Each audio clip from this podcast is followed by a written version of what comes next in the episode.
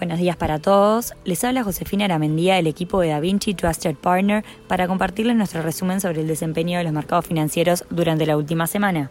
La semana pasada, los mercados accionarios registraron un comportamiento negativo en medio de la volatilidad generada por la publicación de resultados corporativos del primer trimestre de 2022 y las expectativas de un aumento de tasas de interés por parte de la Reserva Federal. Con esto, se cerró el peor mes para las acciones tecnológicas desde la crisis del 2008, con el Nasdaq cayendo 13% en abril.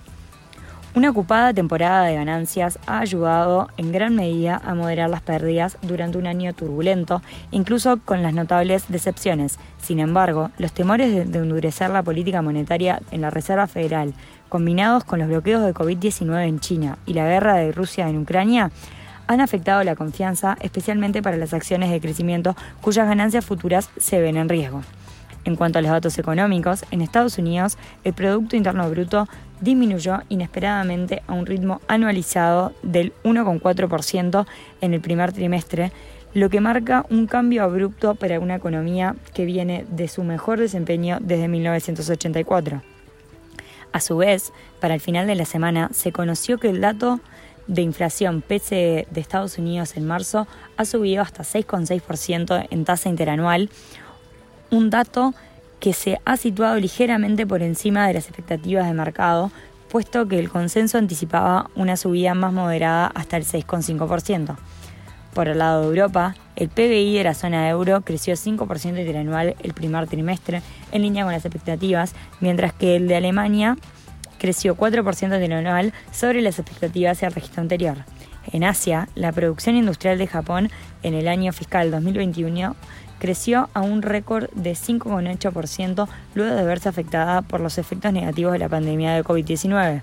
En este contexto, para el corrido de la semana pasada en Estados Unidos, las principales índices retrocedieron. El Nasdaq presentó la mayor caída con una pérdida de 2,69%, mientras que el S&P 500 cayó 2,15% y el Dow Jones 1,38%.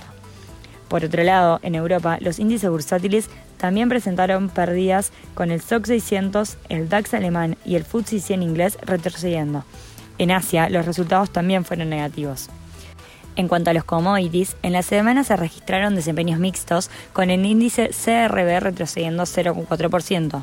En este sentido, destacaron las caídas de los metales como la plata y el cobre, que contrastan con la apreciación de los activos agrícolas como el maíz y el trigo, que subieron y mantienen un momentum positivo. Por último, el petróleo se apreció 0,8%, con lo que alcanza el 36,8% de alza en el acumulado del año. En el plano corporativo, en Estados Unidos, un 53% de las empresas del S&P 500 ya han reportado sus resultados para el último trimestre. Las utilidades han tenido un crecimiento promedio nulo luego de haber crecido casi 32% en el último trimestre de 2021.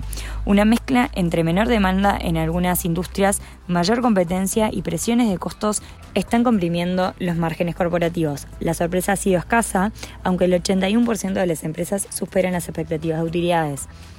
Para esta última semana, más del 55% de las compañías del S&P 500 ha reportado ganancias y muchas de ellas se dieron a conocer una baja en la demanda por parte de los consumidores debido a las presiones por el incremento de los costos. Entre las empresas que reportaron estos últimos días destacan Alphabet, Apple, Amazon, Microsoft y Meta. Las primeras tres con perspectivas de menor crecimiento de utilidades en los tres meses siguientes, principalmente debido a las presiones de costos, mientras que Microsoft mostró crecimiento en todos los segmentos comerciales. En general, las empresas de tecnología mostrarán una contracción de sus ganancias del 1,2% en el primer trimestre en comparación con el crecimiento del 12% para el resto del mercado. En la agenda macroeconómica de esta semana se destaca el informe de empleo y lecturas finales de PMI, tanto en Estados Unidos como en Europa.